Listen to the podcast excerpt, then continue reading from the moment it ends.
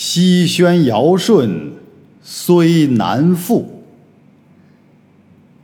汤武桓文尚可寻。事迹不同，时又异，也由天道，也由人。大家好，久违了，欢迎大家回到。《资治通鉴》全本精读，我们接着上一讲，继续往下，直接看下一段。下一段呢，提出了一位历史上的重要人物，啊，他是一位重要的军事家，他叫吴起。那么司马光先生在描写这个吴起这位军事家的时候，也用了不少的笔墨，啊，把他的发迹、作为，还有最终的结局，分作几次写得很清楚。我们来看一下，从吴起这个人的。命运当中，我们能得到怎样的做领袖的启示？当然，这个启示不是作为吴起这个位置本身，啊，更大、更重要的启示在于用吴起的人，啊，应该如何反思，或者我们自己在创业的时候，在用人的时候。如果遇到了吴起这样的人，我们应该如何对待？嗯，当然，如果我们自己是吴起的话，我们应该注意什么问题？在这一讲中将会提到。好，且看正文呐。吴起者，魏人，仕于鲁。话说这个吴起呀，他是魏国人，在鲁国做官，走上了仕途之路。啊，魏国人在鲁国做官，啊，也就是在他工作的这个地方啊，他不是本地人，哎，这就提出了一个问题，作为他本人来说。缘起就是充满了一定风险性的，嗯，齐人伐鲁，啊，这齐国人呢攻打鲁国，鲁人欲以为将。齐国攻打鲁国，鲁国哎就很想任用这个吴起呀为将，起。娶齐女为妻，鲁人疑之。鲁国想任用吴起为将，来抵御齐国的进攻，但是呢，吴起他娶的老婆，啊，他的妻子是齐国人，因此鲁国对吴起这个人起了不信任的猜疑，哎。起杀妻以求将，大破其师。哎呀，这个吴起啊，非常狠啊！齐国来打鲁国，鲁国想任用吴起来抵御齐国的进攻，但是他老婆是齐国人呐。那么下面人啊，就普遍反映，他的妻子是齐国人，你用吴起。啊，来帮着鲁国抵御齐国的进攻，那这里边不会有问题吗？他的妻子作为齐国人，在情感上不会对他产生啊发挥军事之余的一些负面影响吗？嗯，因此鲁国人猜疑啊，不信任吴起，吴起就因此而杀了自己的妻子。已获得了鲁国的大将之任，遂率领军队大败齐国军队，啊，杀妻为代价，来使自己接受这个作为将军的任命，然后率领着鲁国的军队大败齐国的进攻。嗯，这个实在是太狠了啊！从他个人来说，他可能认为他的妻子耽误了他啊建功立业的机会，这种人生机遇啊不可多得，好容易有了啊发挥自己才能的时机，但是因为啊他老婆是齐国人，哎，而造成鲁国人对他不信任。所以吴起这个手段非常狠啊，把老婆杀了，来求将，然后果真大破其师，嗯，再往下，或赠之鲁侯曰：“啊，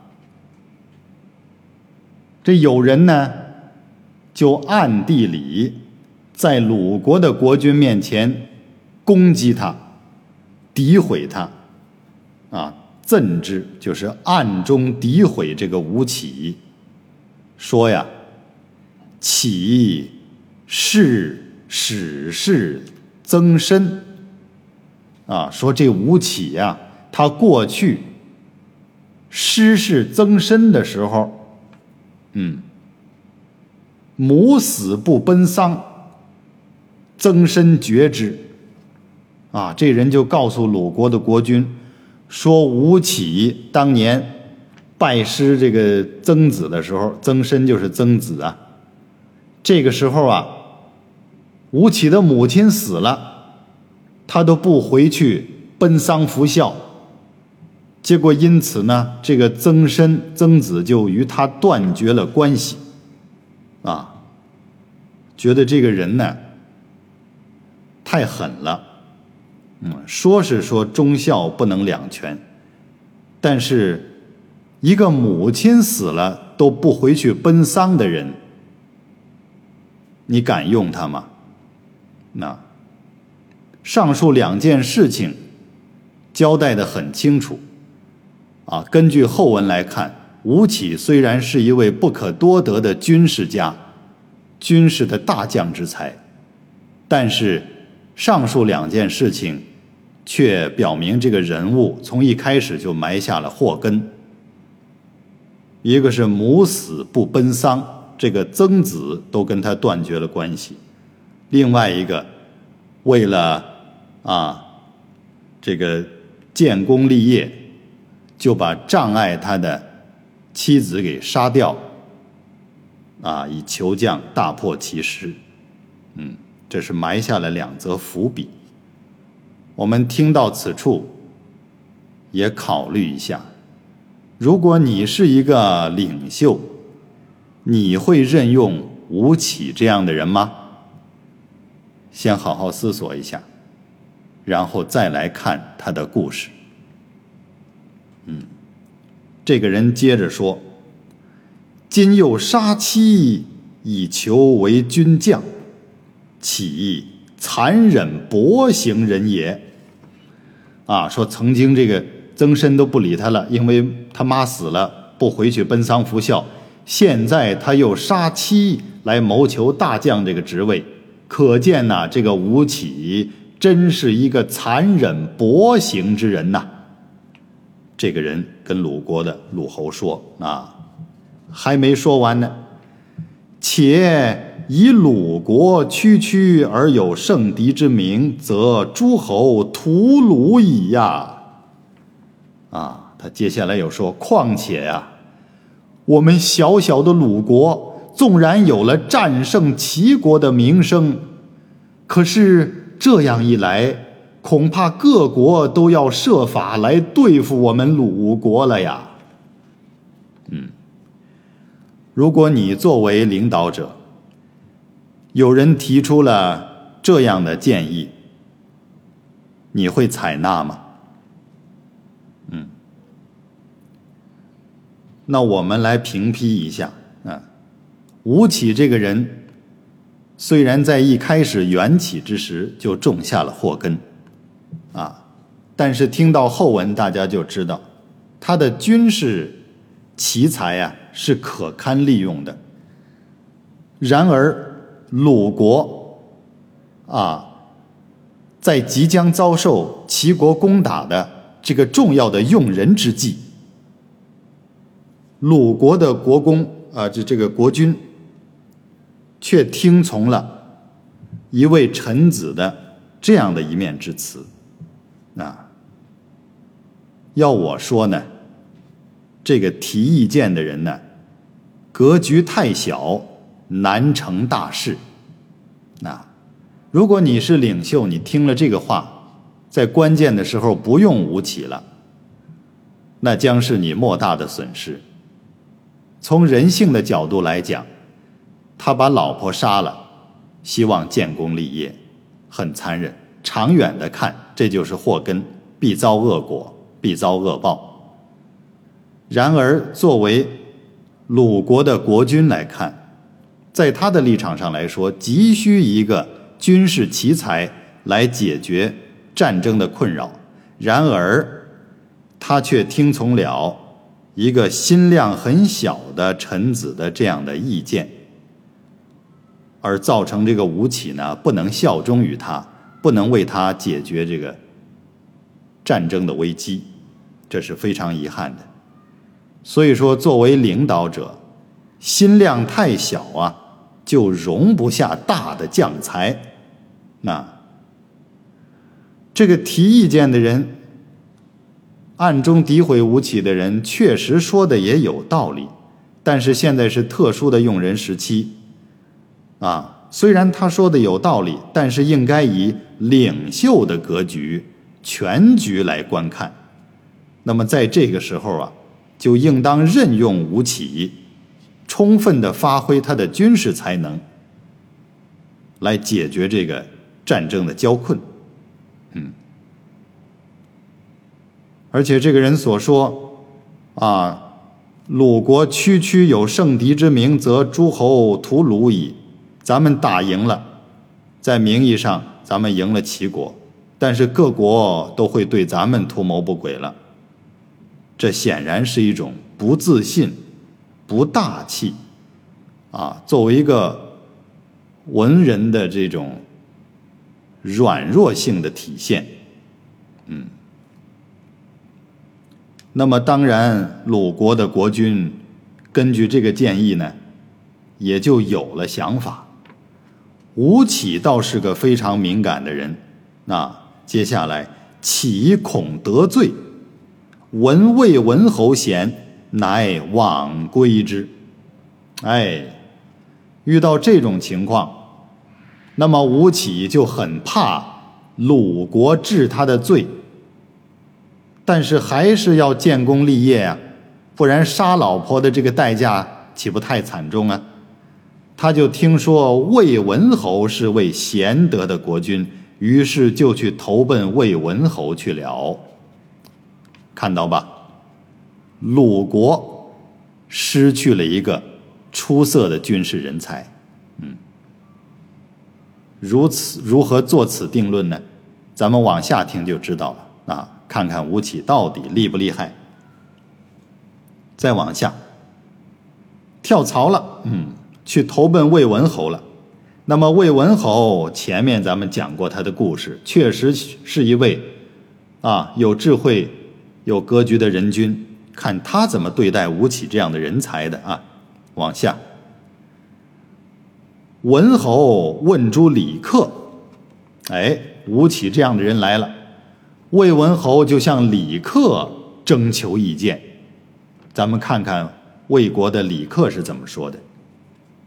李克曰：“起贪而好色，先说出了他的致命的弱点。然用兵，司马让柴，弗能过也。”哎，魏文侯问李克，李克就说：“吴起这个人呐，虽说是性情贪婪，啊，而且呢，天性好色，但是他在用兵的方面，恐怕连齐国的名将司马攘柴都不能胜过他呀。看到吧？魏文侯手下的这个李克，就不是格局小的人，他能够一分为二的看问题，啊，当即指出吴起这个人的致命弱点：贪而好色，那贪婪好色，但是一分为二的看清他现在明显的优势，啊，先说缺点，再说优势。一分为二的看，他的军事才能啊，用兵之能啊，齐国的一位军事名家司马壤柴恐怕都不能胜过他。说的很客观，一分为二的分析这个人致命的弱点和他非常出众的特长。哎，再往下，于是文侯以为将，击秦。拔五城啊！看看，魏文侯会用人，这个李克呀也会提意见、提建议啊。于是魏文侯任命吴起为大将，用他来攻击秦国，连取了啊，连续攻取了五座城池。你看，鲁国都不敢用他来抵御齐国的进攻。结果魏文侯用他，直接打秦国，连拿下了五座城池。哎，所以作为一国之君呢，你看，当然一国国君呢，他手下的人的水平是有区别的。啊，这个李克跟刚才鲁国的那个人啊，说法就不一样。这位格局就大，能够一分为二的辨明人才，看清问题。那么魏文侯呢？也有，啊，非常宽厚的这个心量。那么听了这个客观的意见，经过理智的思考，就用了吴起，果然好用啊。再下来，起之为将，与士卒最下者同一时，卧不设席，行不齐乘，亲国雷良。于士卒分劳苦，卒有病居者，起为损之。啊，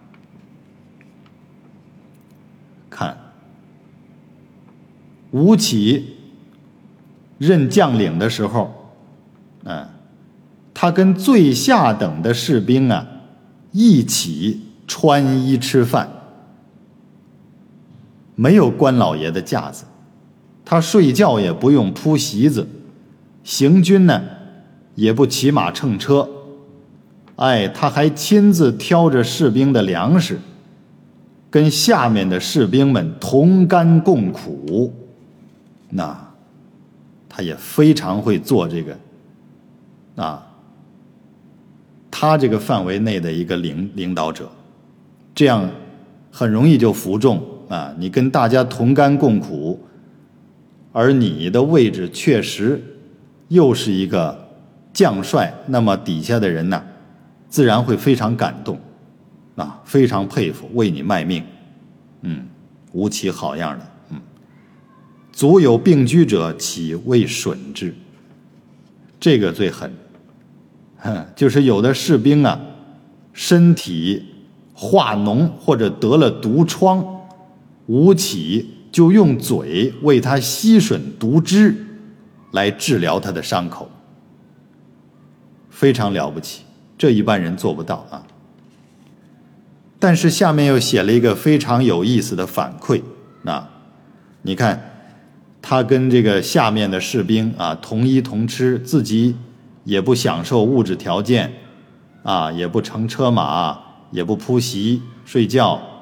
跟大家一起挑粮食，同甘共苦。有士兵得了毒疮，他还用嘴给他吸取毒汁来给他疗伤。哎，多好的一个领导者啊！但是下面，祖母闻而哭之。哎，但是那个士兵的母亲呢，听说以后痛哭不已，就是被吴起啊给他吸吮毒汁化脓的伤口的那个士兵的母亲，听了以后痛哭不已。人问他为什么？哈，人曰：“子卒也，而将军自吮其居，何哭为啊？你儿子。”只是个普通的士兵，但人家吴起将军能够亲自为你儿子吸吮毒疮，那这么大的福报，你为什么哭呢？你还有什么好哭的呢？母曰：“这个士兵的母亲就说：‘非然也，不是这么回事啊！我告诉你啊，往年无功。’”吮其父居，其父战不选种，遂死于敌。当年呐，吴起将军对我们家孩子他爸爸就这样，他受伤了，他用嘴为我们孩子他爸吸毒疮，结果孩子他爸感动的呀，作战从来不后退，特别英勇为他卖命，结果战死了，嘿。这叫往年无功，损其父居，给他爸吸过毒，吸过脓，啊，于是战不选种，一旦作战不回头，绝不后退，于是就战死了。无功今又损其子，妾不知其死所以，是以哭之啊！现在呢，吴将军又吸吮我儿子的毒疮。我就不知道我儿子将会死在何处了，所以痛哭啊。嗯，这段文字非常生动，它生动的记载了啊吴起将军的这个啊这个做法非常的好用，非常的奏效啊。这孩子的爸爸曾经打仗，吴起就这么对待他。这孩子的妈知道。啊，当年他爸一感动啊，就绝不后退的打仗，结果卖命疆场。他儿子又被吴起将军这样对待，肯定也会非常感动，以至于呢，打仗特别卖命。但是作为母亲，就深知这是非常危险的。啊，作为人性来讲，战争是没有输赢的。那儿子这样的卖命，不定哪天就。死在了沙场上，我都不知道他将会死在哪里。我当母亲的能不哭吗？哎，这位士兵的母亲啊，非常有阅历、有智慧啊。他看透了这是吴起将军的一种用人管理技巧，但是他深知这是非常奏效的。嗯，好，原文先讲到这里，我们来简单分析一下。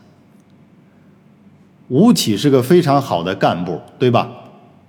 从这个国军领导的大领导的立场来讲啊，吴起是个非常好的干部，啊，他的这个招数啊，他的这个方便呢，对于员工非常起作用，啊，是一个非常好的基层的火车头，在关键时刻。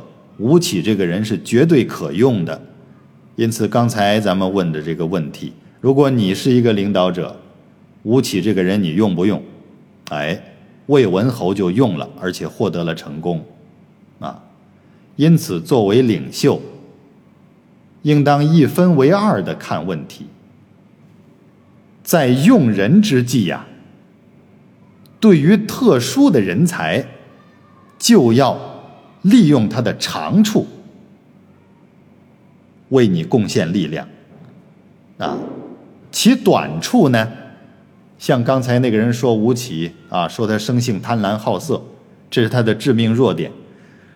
这个短处只要还在可控的范围之内，那么在急需用人的时候，就要忽略其短处，啊，忽略其短处，来运用他的长处。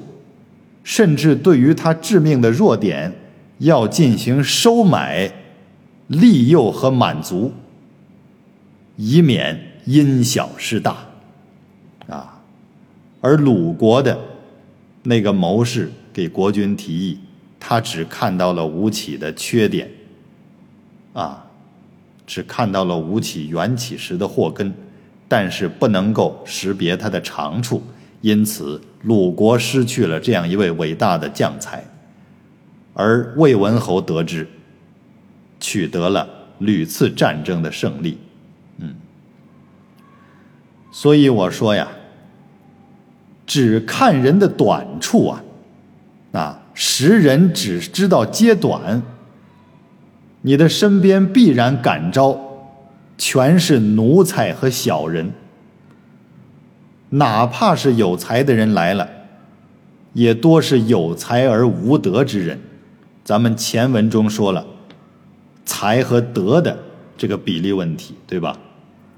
只看人之短，只能感召奴才、小人或有才无德之人，啊，能够认识人的长处，才能够得到真的人才。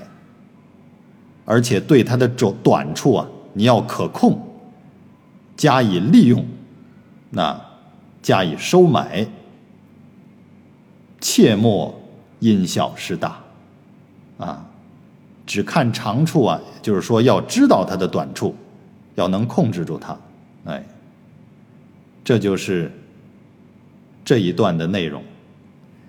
那么我们接下来想一想，吴起这样的人，他实现了建功立业啊，曾经妈妈死了都不奔丧，曾经为了仕途杀了自己的妻子，呵，然后曾经啊。哎，又转投过两个老大，嗯，在鲁国不得重用，怕惹来杀生之祸。哎，又投魏文侯，得到了重用。那么我们想一下，作为吴起个人来说，他后来的命运将会如何呢？嗯，他开始是一个在外地为官受禄的人，那。他想必也很会处理人际关系的，对吧？开始第一句就说：“那吴起者，魏人事于鲁，他的缘起处就充满了风险，但是他却可以在这儿啊为官很多年，所以在人际关系的处理上应该没有问题的。况且他带兵打仗能够有那样的作为，拿自己的嘴啊给士兵去吸脓吸毒，嗯。”那这样的一个人，他的命运到底如何？啊，他有巨大的军事才能和人格魅力，还有种种的优势，但是他的仕途开始之时就充满了风险，在不断的斗争之中，获得了自己。啊的用武之地，但是他又历经变节，啊，就是鲁国不重用他，他又去投魏文侯，曾经还杀妻，嗯，那么这个人，大家想一想，他的命运到底怎样？后文中有啊，在几段之后，我们会顺着原文的顺序再次提到吴起这个人。但是现在大家可以好好的想一想，嗯，我们再来理一下吴起的优势。这个人首先业务能力很强，啊，这个不说了是吧？打秦国，魏文侯用他，结果直接攻下了五座城池，那业务能力没得说。政治嗅觉呢，也算灵敏，在鲁国不得重用。也怕招来祸患，结果自己走了，投奔魏文侯啊！政治嗅觉也是非常灵敏的，这个人有一定的城府，有一定的人生阅历、人生经验，而且呢，在工作中能够安守本分，也很会表现自我。嗯，呃，有一本书啊，是这个叫做。吴太公兵法》啊，是专门讲这个吴起的军事理论的啊，里面描写到了他跟这个魏文侯的对话啊。扩展阅读，大家可以找一下《吴太公兵法》。他在国君面前和在下属士兵面前都是很会展示自己的魅力的，嗯，而且在工作中呢也没有太大的野心，他个人的私欲呢也在可控的范围之内，所以综合来说，这是一位非常好的人才啊！鲁国失去了他，实在太可惜了。那么他的命运到底如何？咱们 且听后几回分解。好，今天先讲到这里，咱们下次再见。